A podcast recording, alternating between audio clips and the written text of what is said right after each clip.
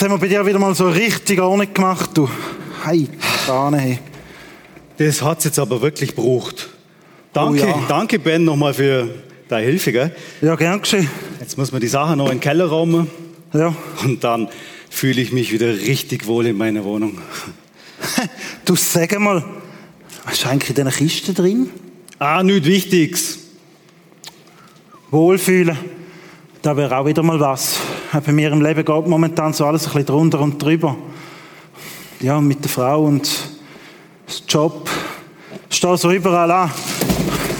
Oh, Scheiße, sorry. Mann, pass doch auf. Sorry. Hoffentlich ist nichts kaputt gegangen. Du. Du, für was hast du da ein Seil in der Kiste? Ah, das sind äh, alte Erinnerungen. Erinnerungen, komm, Ja, ja. erzähl. Nein, da möchte ich nicht drüber reden. Nein. Nein, aber du, ich glaube, es ist wichtig. Komm, erzähl.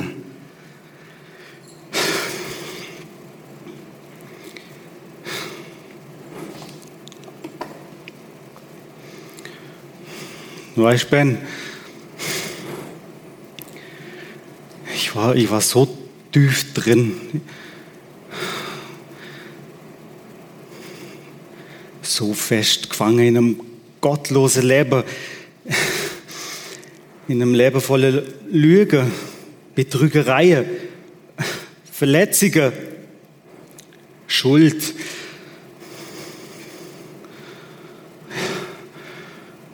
Es war wie ein Eingreifen von Gott, als ich weggekommen bin. So Befreiung.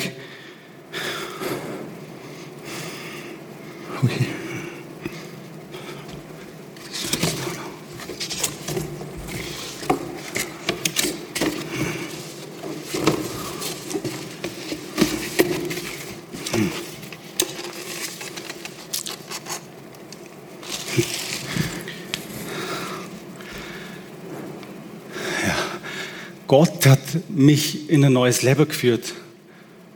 Total raus aus dem Sumpf. Und er hat mich in eine neue, für mich die richtige Glaubensgemeinschaft geführt. Und er hat mir eine wunderbare Frau zur Seite gestellt. Ich habe gespürt, dass Gott immer bei mir war. In dem komplett neuen Umfeld.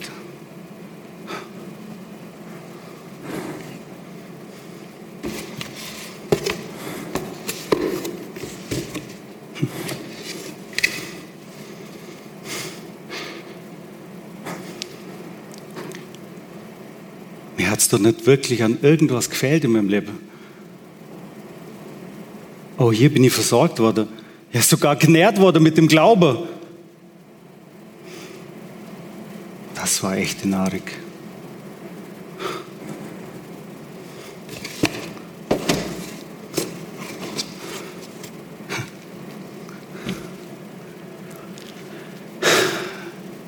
Ich durfte erfahren und sehe, was Gott für mich parat hat. So Bereicherung zum Wissen, wo es hingeht. Und dass, dass er für mich einen Platz in seinem Himmelreich reserviert hat.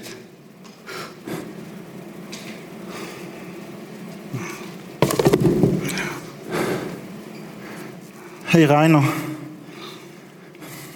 weißt, bei mir im Leben ist auch nicht immer alles so gelaufen, wie ich es gern hätte. Manchmal war es dunkel. Aber Gott hat mir immer wieder Menschen zur Seite gestellt, die wie ein Licht sind für mich am Wegrand. Warum tust du das alles in den Keller? Warum? Ja, warum? Ja, warum? Ja, Du, wir haben den Umzug gewagt. Und alles aufgehört. Alles. Und dann, meine Frau verliert den Job. Und ich, ich habe eine Chefin, die regelrecht Teufel in Person ist. Was, was soll das jetzt noch alles? Was? Ja, die leere Kiste kann man vielleicht noch brauchen für etwas.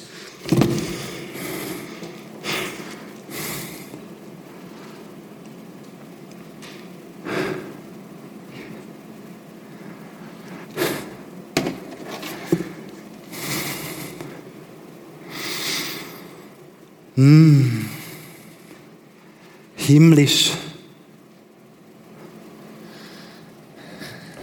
Ich weiß nicht, ob du das kennst. Es gibt Sachen im Leben, die sind großartig. Und man freut sich richtig drüber. Und irgendwann packt man seine Kisten und es ist ja vorbei, es war und man steckt sie in den Keller. Und man denkt vielleicht gar nicht mehr dran es, ist nicht mehr, es hat nicht mehr die, die Freude, die es einmal gehabt hat. Es ist nicht mehr das, was war, wo es neu war. Mir ist so gegangen mit meinem ersten Auto. Mein erstes Auto war ein Lancia Delta. Yes! Genau. Italienisches Auto, rot. Ich war in der RS und ich, mein, ich bin Caddy-Fahrer dort habe ich einen alten äh, Jeep gefahren. Und mein Caddy hat immer geschwärmt für einen Lancia Delta Integrale Sportivo. Das ist äh, die Sportversion davon. Und ich habe geträumt von so einem Auto und jetzt bin ich noch nicht so viel verdient und ich habe gewusst, für den lange es nicht. Aber der kleine Bruder, der Lancia Delta, für den soll es lange. Und ich habe den Prospekt angeschaut. Ich habe, habe, bin, bin schauen, wo hätte ich so einen, wo hat es eine Occasion dafür, wo ich könnte. Und dann habe ich eines Tages in Oerlikon bei einem Occasion-Händler einen Lancia Delta gefunden. Viel rot wie meine Hose. Ferrari rot. Und ich habe alles Geld zusammengekratzt und bin mit meinem Großvater wo in Zürich-Altstädte gewohnt hat, der sich auskennt hat bei den Autos, ich gesagt, Großvater, komm mit, ich habe mein Auto gefunden. Und ich habe es gekauft. 10.855 Franken. Und dann bin ich reingesessen und es war so wie eine erste Liebe. Und du fahrst mit dem Lancia Delta und du denkst, mir gehört die Welt. Und es war mein Auto. Und irgendwann so nach zwei, drei Monaten, am Anfang jeden Abend ausgefahren und irgendwann so nach zwei, drei Monaten ist mir plötzlich nicht mehr so wichtig geworden. Und plötzlich ist es wie normal geworden. Ich weiß nicht, ob du das kennst. Es gibt so Geschenke, die wir überkommen im Leben, wo irgendwann am Anfang brennt und ist es Feuer da und irgendwann gewöhnt man sich so dran und irgendwann ist es vielleicht nur noch eine Erinnerung. So kann es einem gehen. Ich mag mich erinnern, so ist es mir gegangen bei verschiedenen Themen. So kann es einem gehen, so kann es dir gehen mit einem Freund, mit einer Freundin. Am Anfang brennt es Feuer und irgendwann wird es normal. Mir ist zum Beispiel aufgefallen, bei jungen Männern, wenn sie heiraten, bis zur Hochzeit, investieren sie extrem viel in ihre Beziehungen. Und kaum sind sie geheiratet, kommt ein neues Projekt, das heisst Karriere. Musst du mal lachen. Ja, wir lachen, das ist nicht so lustig. Weil dann plötzlich die Ehe und Beziehung nicht mehr so wichtig ist. Ich mag mich erinnern an ein Camp in Spanien, O2-Camp damals noch, da ist eine junge Frau zu mir gekommen und hat gesagt, Reto, die Sache mit Gott, irgendwie, wenn ich, wenn ich so, so drüber nachdenke und wenn ich Menschen sehe, die ohne Gott leben, denen geht es ja viel besser als mir. Und manchmal schaue ich so ein bisschen eifersüchtig drauf und denke, ich will auch ohne Gott leben. Ich habe dann gesagt, los mal, Susanne, jetzt machen wir, jetzt machen wir einen Deal. Damals hat man gesagt, ein Deal, heute würde man sagen, Challenge. 24 Stunden, ich gebe dir jetzt einen Auftrag, du lebst 24 Stunden ohne Gott. Fast 24 Stunden. Ich gesagt, du wirst nicht beten, du wirst nicht mit ihm reden, du wirst keine Bibel lesen, du wirst nicht an ihn denken. Du lebst 24 Stunden so, als dass Gott nicht gibt in deinem Leben. Sie hat mich dann ein bisschen gehäuselt angeschaut und hat das selber nicht erwartet, dass ich ihr das so würde sagen. Dann habe ich gesagt, okay, und in 24 Stunden treffen wir uns wieder, gleichen Ort, gleiche Zeit. Und dann erzählst du mir, was du erlebt hast. Es ist etwa drei Stunden, 15 Minuten gegangen, ist sie zurück und hat gesagt, ich halte das nicht aus. Ich habe gesagt, was haltest du aus? Ja, ohne Gott zu leben. Ich habe gesagt, wieso nicht? Ja, ich, ich bin ständig im Gespräch mit ihm und dann merke ich wieder, ich darf ja gar nicht mit ihm reden, weil es gibt ihn ja gar nicht und so weiter. Und sie hat, hat gemerkt, da fehlt tatsächlich etwas in ihrem Leben, wenn sie es nicht hat. Ich habe mich gefragt, und ich möchte dir die Frage stellen, wenn es Gott in deinem Leben nicht gibt, was wird dir fehlen? Wie lange gäng's, bis du merken, dass dir etwas fehlt? Oder anders gesagt, angenommen, Gott wäre tot. Wie lange wird es gehen, bis du merkst, dass er tot ist? Wie lange wird es gehen, bis du merkst, dass du etwas vermisst? Und die Frage ist, was wird dir fehlen? Was wird dir fehlen? Das Thema vom Start dieser wertvollen Kampagne ist beschenkt. Beschenkt. Und ich habe gemerkt, es gibt so im Leben als Christ gibt es auch so Geschenke, wo Gott uns gemacht hat, wo wir irgendwie im Laufe von, von der Zeit, wo wir mit Jesus unterwegs sind, wir können vergessen oder in den Keller abtun. Und es hat plötzlich keine Relevanz, es hat so den Glanz verloren. Ich weiß nicht, wer weiß jemand von euch, was beim Timon Schmitter im Büro für einen Bibelvers steht? Hat irgendjemand eine Ahnung? Wie? Das weiß ich nicht. Es steht, äh, vor allem ein Vers habe ich gefunden, wo sicher dort steht. Psalm 103, Vers 2, dort heißt nämlich, lobe den Herrn meine Seele und vergiss nicht, was er dir Gutes getan hat. Das ist ein Psalm von David. Und David hat offensichtlich gewusst, er steht in der großen Gefahr zu vergessen, was Gott ihm wirklich Gutes da hat. Und ich möchte heute, heute Abend mit euch über vier Sachen nachdenken, wo Gott uns geschenkt hat. Wo Gott dir und mir geschenkt hat. Und wenn du neu da bist oder dass alles noch neu ist für dich mit dem Jesus, dann sind es vier Sachen, die er dir möchte schenken. Sachen, die man so schnell auch könnt vergessen. Und ich möchte Folgendes machen heute Abend. Ich möchte mit euch ins Alte Testament hineinschauen. Das Volk Israel. Das Volk Israel ist Gottes auserwählte Volk gewesen, wo er auserwählt hat, wo gesagt hat, das ist mein Volk, wo ich brenne, wo ich liebe dafür. Und dann möchten wir schauen, wie Gott das Volk Israel mit vier Sachen beschenkt hat. Und dann möchten wir das übertragen aufs Volk von Gott von heute, weil das Volk Israel ist ein Bild für die Gemeinde, für die Nachfolger von Jesus von heute. Wir möchten neu entdecken, wie Gott dich und mich möchte beschenken. Das Erste, was mir aufgefallen ist, ist das Volk Israel im Alten Testament ist versklavt gewesen. 400 Jahre sind sie total versklavt gewesen. Ich weiß nicht, ob wir uns etwas vorstellen können. Ich finde es super, der Anlass, den Nina mit ihren Kolleginnen da macht. Es gibt heute ja auch noch Sklaven. Was heißt das Leben als Sklave führen? Es heißt, du hast kein Recht. Es heißt, du bist an einem fremden Herr bestimmt in deinem Leben, was, was soll sein. Es heißt, du bist nicht frei. Es heißt, du weißt nicht, was mit dir passiert, weil du bist ja, du gehörst ja dir gar nicht selber. Versklavt ist ein Zustand, den wir uns gar nicht vorstellen können, wo, du, wo deine Frau plötzlich weggerissen wird, wo deine Kinder verteilt werden, wie eine Ware. Ich habe ein Bild mitgebracht von einem, vielleicht habt ihr den Film gesehen von dem, das sind die Augen von einem Sklaven. Was siehst du, wenn du in dem seine Augen hineinschaust? Was sehen die, wenn er den, Mann anschaut? Darf ich reinrufen? Was siehst du, wenn du den anschaust? Trauer. Schmerz. Hoffnungslosigkeit. Angst. Oder ist der Film von 12 Years as a Slave, wer hat den gesehen? Hat den jemand gesehen von euch? Oder ein, ein, ein krasser Film, finde ich. Wo ein Afroafrikaner, der Gigenspieler ist, ein prominenter Mann, sehr begabt, wird verkauft als Sklave. Und dann wird ihm gesagt, hey, schau mal, wenn du als Sklave überleben willst, dann musst du einfach das Maul behalten und nichts sagen. Und seine Antwort darauf ist folgende gewesen, wo er sagt, ich will nicht überleben, ich will leben. Oder du kannst in einem Leben als Sklave, ist es eigentlich, geht es nur darum, zum Überleben. Aber er hat gesagt, ich will leben. Und so ist es auch im Volk Israel gegangen. Sie sind versklavt in Ägypten. 400 Jahre lang. Weißt du, was das heißt? Das heißt, dein Urgroßvater ist schon ein Sklave gewesen. Dein Großvater, dein Vater und du wirst als Sklave geboren. Das ist die Ausgangslage, wo das Volk Israel war. Und dann hat Gott ja gesagt, das ist mein Volk. Und er hat gesagt, ich, ich werde ich werd einen Retter für das Volk suchen. Und hat Gott hat den Mose berufen, berufen in der Wüste, 40 Jahre ist er da gewesen, hat dann gesagt, Mose, du wirst der Retter sein, der das Volk aus dieser Sklaverei rausführt. Und dann heißt es folgendes in der Bibel. 2. Mose 20, 2 sagt, ich bin der Herr, dein Gott, der dich aus der Sklaverei in Ägypten befreit hat. Gott hat einen Plan mit seinem Volk. Er hat gesagt, ich befreie mein Volk aus der Sklaverei in Ägypten. Weißt du, was das geheißen hat? Gott hat all die Fesseln weggenommen, wo sie sind, und hat das Volk rausgeführt aus der Sklaverei. Das Alte Testament ist ein Bilderbuch für das Neue Testament, was dort passiert. Und genau das hat Gott auch da im Neuen Testament. Das heißt nämlich im 1. Petrus, denn ihr wisst ja, was es Gott gekostet hat, euch aus der Sklaverei der Sünde zu befreien.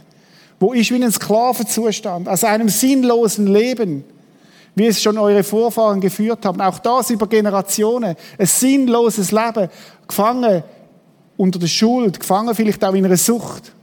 Er hat euch losgekauft. Und jetzt Achtung, nicht mit vergänglichem Silber oder Gold, sondern mit dem kostbaren Blut eines unschuldigen und fehlerlosen Lammes, das für uns geopfert wurde, dem Blut von Christus. Jesus hat dich und mich losgekauft aus der Sklaverei. Das ist das Bild, das die Bibel braucht. Und er sagt, ohne Gott bist du wie versklavt. Du gehörst, du gehörst an einem, an Sklavenhändler. Und Jesus ist gekommen und hat dich losgekauft, befreit. Ein anderes Bild, das Gott braucht, ist das Vergehen. Gott hat nicht nur befreit, sondern er hat auch vergeben. Durch Christus, der sein Blut am Kreuz vergossen hat, sind wir erlöst, sind unsere Sünden vergeben. Und das verdanken wir allein Gottes unermesslichen großer Gnade. Haben wir heute Abend gefragt, vorhin ist mir das durch den Kopf, wie viel Mal hat dir Gott schon vergeben? Ich glaube, bei mir ist es 10.000 Mal lang vermutlich nicht. Wo ich froh war, dass Jesus mir vergeben hat, vergeben hat und, und ich jederzeit wieder zu ihm kann kommen und sagen, hey, ich habe zahlt dafür, durch das Blut, durch die unermesslich große Gnade. Und in dem Ganzen steckt noch ein drittes und das ist die Versöhnung. Gott hat uns nicht nur befreit, er hat uns nicht nur vergeben, er hat uns auch versöhnt. Das heißt, wir werden einmal vor Gott stehen und versöhnt heißt Frieden haben mit Gott. Als wir Gott noch feindlich gegenüberstanden, hat er uns durch den Tod seines Sohnes mit sich selbst versöhnt. Wie viel mehr werden wir, da wir jetzt Frieden mit Gott haben, am Tag des Gerichts bewahrt bleiben, nachdem ja Christus auferstanden ist und lebt. Eines Tages wirst du und ich vor Gott stehen. Und dann wird die Frage sein, wie ist denn deine Beziehung zu Gott? Und warum sollst du Frieden haben mit Gott? Und dann wird Jesus aufstehen und sagen, ich kenne den Sascha. Der Sascha hat meine Vergebung in Anspruch genommen. Ich kenne den Sascha, ich habe ihn losgekauft, ich habe ihn zahlt für ihn mit meinem Blut. Ich kenne den Sascha er hat Vergebung von mir, er ist versöhnt und hat Frieden mit mir. Das ist das Geschenk von der Befreiung. Ich möchte dich fragen, magst du dich erinnern, wenn du schon länger mit Jesus unterwegs bist, an den Tag, wo du das erste Mal Jesus in die Augen geschaut hast? An dem Moment, wo du das erste Mal verstanden hast, dass Jesus dich persönlich liebt und dich meint? Erinnere dich mal zurück. Ich möchte den Tag nie vergessen. Und ich möchte mich nie daran gewöhnen, an das, dass Jesus alles zahlt hat für mich. Es ist für mich das größte und das erste Geschenk. Ich möchte mit euch eine Geschichte anschauen, heute Abend von Lea Gandria. Ich habe Leo kennengelernt vor einigen Jahren als ein Mann, der eigentlich nichts mit dem Glauben am Hut haben Und dann hat Jesus mit ihm eine Geschichte angefangen und die schauen wir uns jetzt an.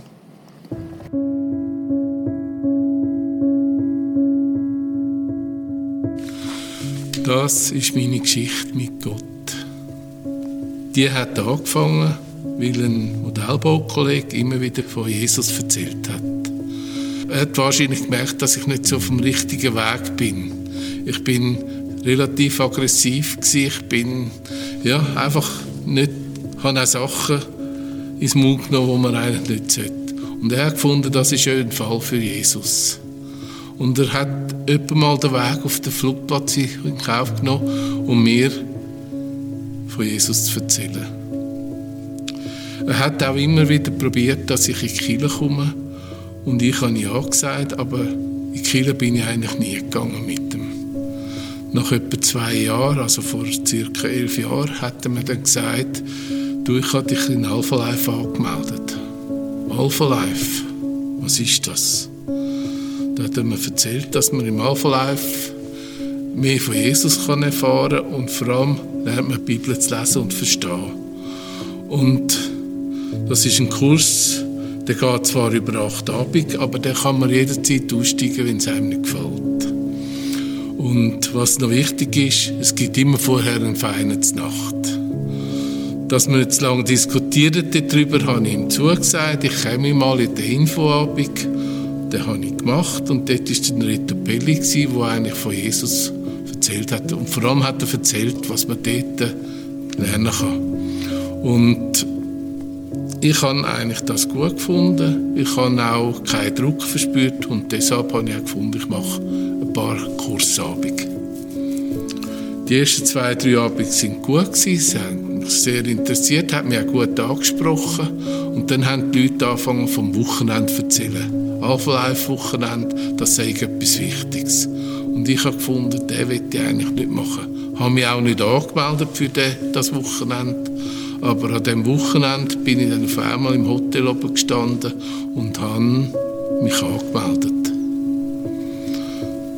Ja, eigentlich wollte ich am Morgen gar nicht gehen, habe das noch mir fest eingeredet und plötzlich bin ich in dem Hotel. Irgendjemand hat wollen, dass ich den Kurs dort oben mache. Und es ist auch an diesem Wochenende passiert, dass ich mein Leben Jesus übergeben habe. Und in den letzten elf Jahren habe ich das keinen einzigen Tag bereut. Das Einzige, was ich bereue, ist, dass ich nicht schon früher zu Jesus gekommen bin. Ich habe das nicht gekannt und jetzt bin ich froh, kann ich das erleben. Ich habe auch äh, mich angeschlossen, also ich gehe regelmäßig ins Prisma in Kiel und habe mich auch an einer Bibelgruppe angeschlossen. Und das ist eine relativ grosse Gruppe mit sehr starken Leuten, die mich weiterbringen im Glauben.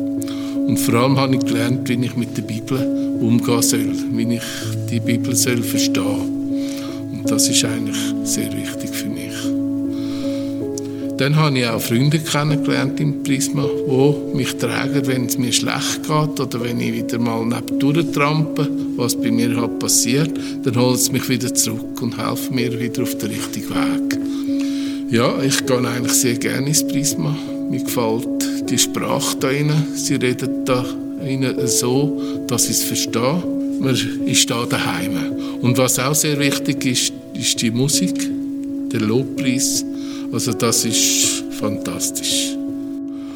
Und heute bin ich mit Jesus unterwegs und das bedeutet mir viel, weil ich habe gelernt, Liebe empfangen und auch Liebe weiterzugeben. Ich habe auch an mir geschafft vor allem. Ich habe die gewisse Mödel, die nicht gut sind, können abstellen und ich tue mich immer weiterentwickeln. Und das ist das, was Kirche ausmacht. Übrigens, Lucy, das ist ein kleiner Hund, den ich habe. Die führt mich immer beim Spazierengehen. Und jedes Mal, wenn sie schwänzelt vor einem Mann oder vor einer Frau, dann miteinander diskutieren. Und vielfach ist Gott auch ein Thema. Das ist meine Geschichte mit Jesus. Auch du kannst sie erleben.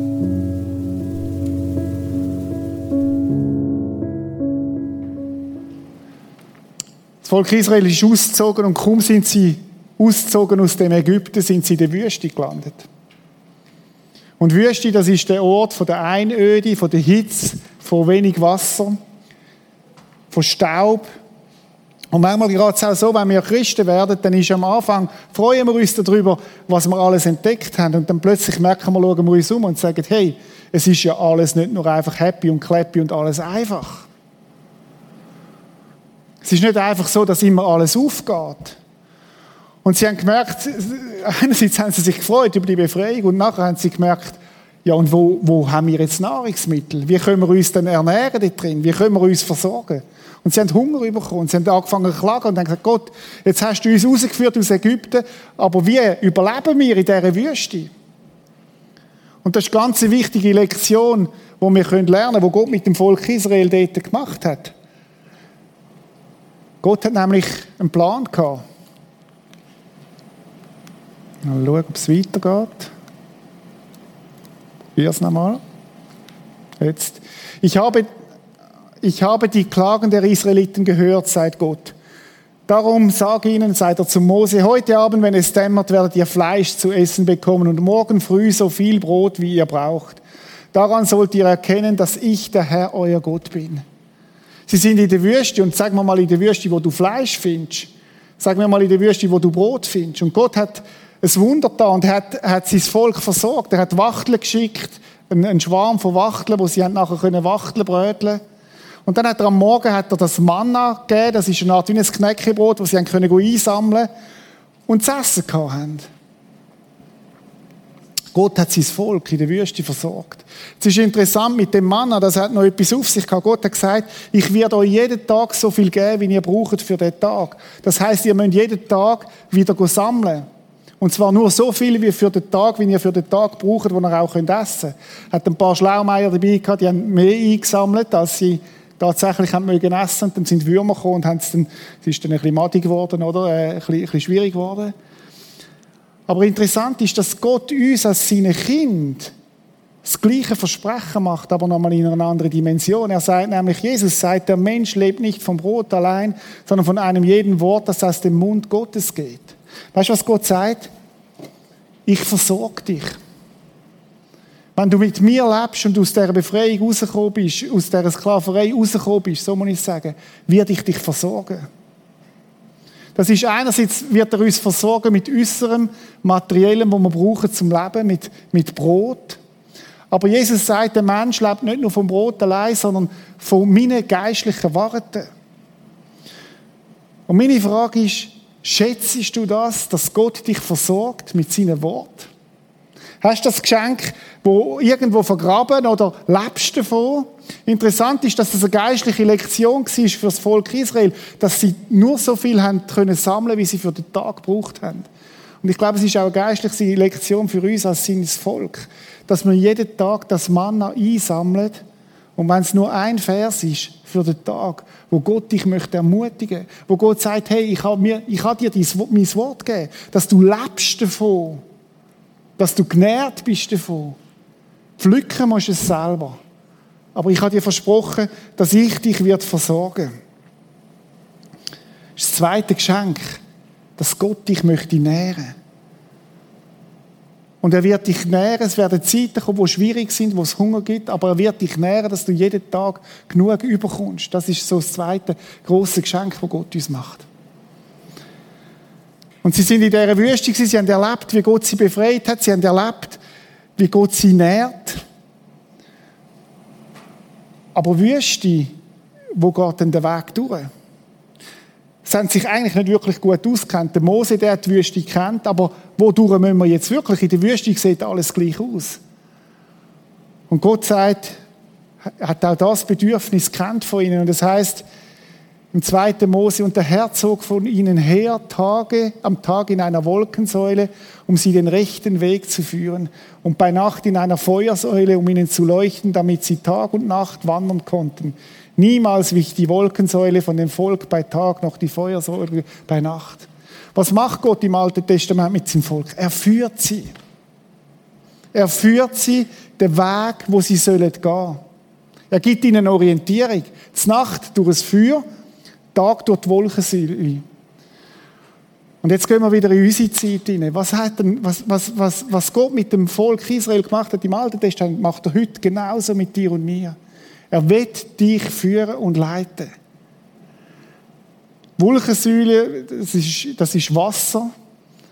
Und Feuer, das ist Feuer. Und das sind Bilder für den Heiligen Geist in der Bibel. Und das Coole ist, dass Gott in der Bibel noch viel weiter geht. Jesus sagt es nämlich so. Er sagt im Neuen Testament, im Römerbrief sagt der Paulus, alle, die sich von Gottes Geist leiten lassen, sind seine Söhne und Töchter. Denn der Geist, den ihr empfangen habt, macht euch nicht zu Sklaven, sodass ihr von Neuem in Angst und Furcht leben müsst. Er hat euch zu Söhnen und Töchtern gemacht und durch ihn rufen wir, wenn wir beten, aber Vater. Weißt du, was das heißt? Im Volk Israel ist Gottes Führung außerhalb von ihnen gewesen. Bei Gottes Volk ist Gottes Führung inner, innerhalb von uns. Gottes Geist lebt in dir. Und er ist immer bei dir, wo du bist, und du darfst ihn bitten, dass er dich führt. 2005 sind wir in Neuseeland und dann hat mir ein Freund von mir gesagt, wo ich so am Fragen war damals, äh, Herr, wo, wo, wo, wo ist der nächste Schritt, wo geht es durch? Das war damals, bevor so zwei gestartet ist. Die große Frage, die hat mich wirklich bewegt. Und dann hat mir der Freund gesagt, los mehr auf Gottes Geist in dir, als Gottes Geist außerhalb von dir. Hä? Hä? Sehr esoterisch tönt für mich damals. Bis ich verstanden habe, was er meint. Gottes Geist lebt in uns. Und Gottes Geist führt und leitet dich. Er ist immer bei dir, Tag und Nacht, 24 Stunden. So wie er im Volk Israel war, außerhalb, so ist er in dir. Ich weiß nicht, was deine Frage ist, wo du heute Abend hier hingekommen bist, wo dich im Leben bewegt. Vielleicht ist es Partnerwahl. Vielleicht ist es eine Berufswahl. Vielleicht ist es, wo durchgeht, die nächste Etappe in deinem Leben. Und du darfst darauf vertrauen, dass Gott dich führt. Dass er dich leitet. Dass er so ein Licht ist, wo in dir brennt. Und wo dir den Weg, den Weg weist.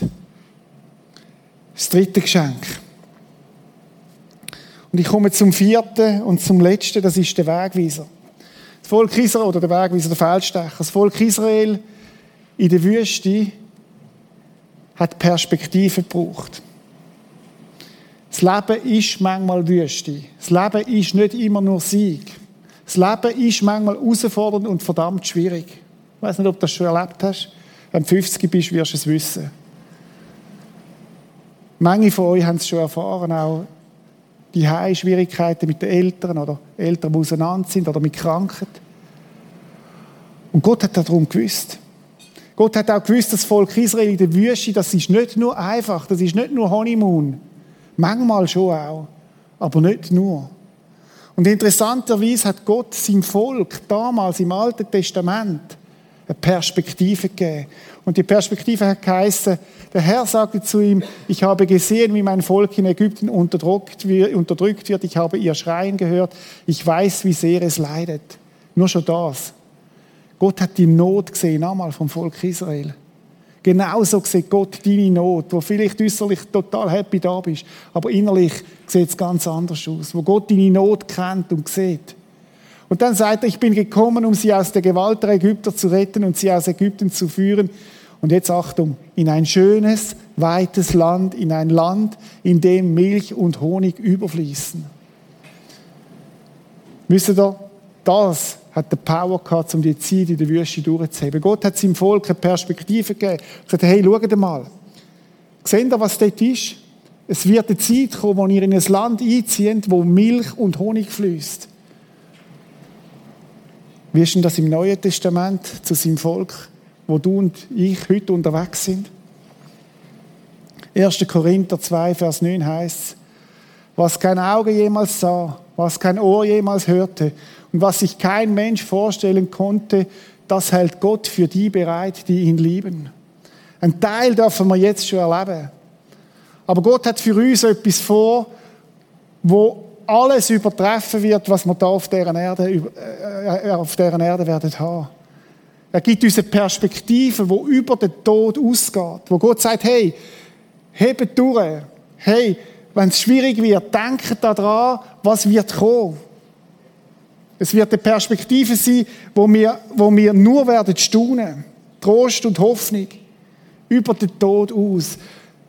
Ein Ort, wo es keine Tränen mehr gibt. Ein Ort, wo es keinen Krieg gibt, wo es keinen Streit gibt, wo es keine Scheidung gibt, wo es keinen Krebs gibt, wo es keine Depressionen gibt. Ein Ort von unfassbarer Schönheit. Wer von euch ist schon mal zu Rio? Gibt es jemanden, der schon mal zu Rio war? Wow, da hat es ein paar. Rio ist für mich die schönste Stadt auf dieser Welt. Ich habe das Privileg achtmal in meinem Leben schon dort zu sein. Zuerst sechsmal mit meinem Vater, dann einmal mit, mit meinem besten Freund und einmal noch in der Flitterwoche mit meiner Frau. Ich habe euch ein Bild mitgebracht von Rio. Oder Rio ist Berge neben Strand ist Copacabana, ist Ipanema Strand. Rio ist super gutes Bier. Rio ist Caipirinha. Rio ist wunderbare Leute. Rio ist Samba, ist Fußball. Rio ist Botafogo, ist Flamengo. Rio, Rio ist Lebensfreude. Und wenn ich könnte, würde ich euch alle mal einladen mit auf Rio. Leider habe ich nicht so viel Geld, aber vielleicht könnten wir mal eine, eine Impact-Reise machen oder eine Prisma-Reise auf Rio. Wer käme mit? Ja, oder? Das, das ist mega, oder? Und wenn jetzt in der Europameisterschaft wäre, dann käme auch noch der Weltmeister von dort. Aber Rio, ich kann euch vorschwärmen von Rio und ich bin wirklich begeistert von Rio. Wisst ihr, was Cariokas, die Einheimischen von Rio, sagen? In sechs Tagen hat Gott die Welt geschaffen, am siebten Rio. Weil es so schön ist. Weil es so wunderbar ist, jetzt alle, die Rio ein bisschen kennen, wissen, es gibt leider noch eine andere Seite.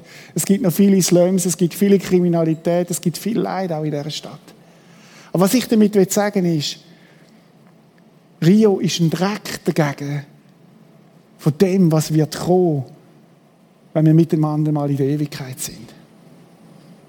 Und Gott hat uns als Christen, als Nachfolger von Jesus die Perspektive gegeben, wo gesagt, hey, nach 80, nach 90, vielleicht nach 20 Jahren, werden wir miteinander an einem Ort sein, wo unfassbar schön ist. Und sie können jetzt ganz viele Bibelstellen bringen, wo der Ort beschreibt. Ein Geschenk, wo durch nichts bezahlbar ist.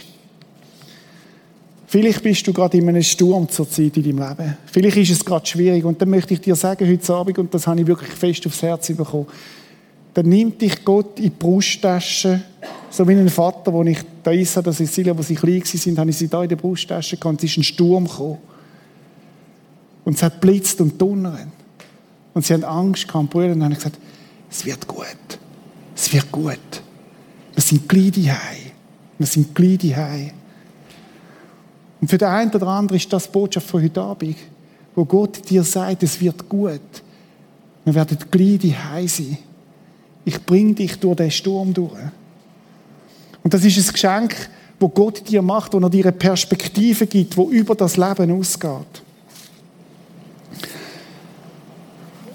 Ich möchte dich fragen, bist du dir die Geschenke, wo Gott dir gibt, noch bewusst? Ich könnte noch viele mehr aufzählen. Ich habe vier heute Abend mitgebracht. Auf der einen Seite die Befreiung, wo Gott all die Bindungen wegnimmt und vielleicht sagst du, ich brauche das wieder neu, die Befreiung. Vielleicht bist du irgendwo drin und Gott sagt, jawohl, pack das Geschenk raus. Vielleicht ist es das Versorgen mit seinem Wort, wo du sagst, mm, ich habe das Wort im Keller versteckt, ich lebe gar nicht mehr davon. Gott sagt, hey, pflücken musst du es selber. Aber ich habe es parat, jeden Tag ein Wort für dich, weil ich dich ermutigen will, weil ich will, dass du durchkommst, weil ich will, dass du kannst leben davon. Gottes Geist, der in dir lebt und dich führt. Wisst ihr, wir sind in einer Zeit, wo es echt schwierig ist, Orientierung zu finden. Oder heute musst du entscheiden, was du bist. Bist du Mann, bist du Frau, was bist du? du es ist so viel offen, es ist eine Menükarte geworden, es war früher noch viel einfacher. Gewesen. Und Gott gibt uns Orientierung durch sein Wort und er führt dich da drin. Und dann die Perspektive. Vielleicht ist das Botschaft von uns, aber ich will die Perspektive neu wirklich gewinnen, wo Gott mir gibt für das Leben. Wo über das Leben ausgeht, wo über den Tod ausgeht. Weißt du, warum ich Christ bin? Genau wegen diesen vier Sachen. Weil Gott mich befreit hat. Weil Gott mir vergeben hat. Weil Gott mich versöhnt hat mit Gott. Selber, durch Jesus Christus. Weil Gott mich nährt, weil er mir hilft in dem Leben, weil er mich ermutigt. Weil Gott mir Führung versprochen hat. Weil er in mir, so nah ist er bei mir, dass er in mir lebt. Und weil Gott mir eine Perspektive gibt, die über den Tod ausgeht. Ich möchte dich fragen heute Abend, was machst du mit diesen Geschenken? Wir sind am Anfang von dieser wertvollen Kampagne. Mir ist ganz wichtig, dass wir nicht am Anfang stehen und etwas tun müssen sondern dass wir uns erinnern an das, was Gott für uns tun hat. Es gibt ein Christsein, das sagt, du musst, du musst das und du musst das und du musst das. Ich frage mich, ob das ein Christsein ist, das Jesus meint. Oder es gibt das Christsein, das uns zurückbringt zu diesen Geschenken und sagt, hey, erinnere dich daran, was ich dir geschenkt habe. Vergiss nicht, was Gott dir Gutes da hat. Vielleicht bist du da heute Abend und sagst, das ist für mich alles neu. Ich habe die Geschenke noch gar nicht ausgepackt. Ich habe noch gar nicht gecheckt, dass Jesus mich meint, mich liebt, mir vergibt. Dann ist heute Abend das da, das Geschenk auszupacken. Wenn nach einer Zeit dahin, wo Leute beim Ausgang sind, die gerne mit dir beten, das nochmal erklären. Vielleicht ist es dran zu sagen, Jesus, dein Wort, wo Brot ist für mein Leben, es tut mir leid, dass ich es nicht mehr nicht mehr genossen habe, nicht mehr gesehen habe. Ich will wieder ganz neu anfangen, mein Mann einzusammeln am Morgen und davon zu leben. Vielleicht ist es daran, die Befreiung von Jesus ganz neu in Anspruch zu nehmen. Es in meinem Leben immer mal wieder gegeben, wo ich auf den Sack gefallen bin und wieder neu haben wir zurück zu Jesus. Und das gibt es bis heute. Oder vielleicht ist es daran zu sagen, Jesus, die Perspektive, die habe ich gar nicht mehr gesehen. Das Beste kommt. Ich weiß nicht, ob ihr die Geschichte kennt von dieser Frau, die auf dem Sterbebett den Pfarrer gerufen hat. Und dann hat, hat sie dem Pfarrer gesagt, ich will, dass sie zwei Sachen machen, wenn ich gestorben bin. Legen Sie mir in die linke Hand meine Bibel und in die rechte Hand eine Dessertgabel. Dessertgabel? Ja. Und so hat er es gemacht und die Frau hat ihm dann erklärt, was er machen soll und alle Leute sind beim Sarg vorbeigelaufen. Und natürlich haben alle Leute sich gefragt, warum hat sie eine Bibel und eine Dessertgabel in der Hand. Und der Pfarrer hat gesagt, schaut, die Frau hat mir Folgendes gesagt. Die Bibel steht für die Versorgung, wo er uns täglich versorgt. Lasst euch versorgen von Gott. Und die Dessertgabel steht da dafür, dass sie hat sagen, das Beste kommt zum Schluss. Der Dessert kommt noch. Und das ist die Perspektive, wo Gott uns gibt, wo er uns beschenkt. Darum möchte ich schließen mit dem Vers, wo ich angefangen habe, aus Psalm 103, ist für mich eine super Zusammenfassung von dem. Lobe den Herrn meine Seele. Ist ein Befehl an die eigene Seele und vergiss nicht, was er dir Gutes getan hat. Ist persönlich gemeint. Der dir alle deine Sünde vergibt. Alle. Auch die, die du gemacht hast. Alle deine Sünden vergibt. Und heilet alle deine Gebrechen. Wenn nicht da auf deren Erde, dann spätestens im Himmel der dein Leben vom Verderben erlöst, der dich krönt mit Gnade und Barmherzigkeit, der deinen Mund fröhlich macht und du wieder jung wirst wie ein Adler. Aus meiner Sicht gibt es eine Antwort, die man Gott geben auf die Geschenke, und das ist, dass man ihn arbeitet. Dass wir auf ihn schauen, dass wir jetzt in eine Zeit hineingehen, und wenn du magst, dann gib deinem Herzen Ruck, deiner Seele Ruck und sag, doch, das möchte ich. Ich möchte Gott neu danken für die Geschenke, die er mir gegeben. Ich möchte ihn neu arbeiten.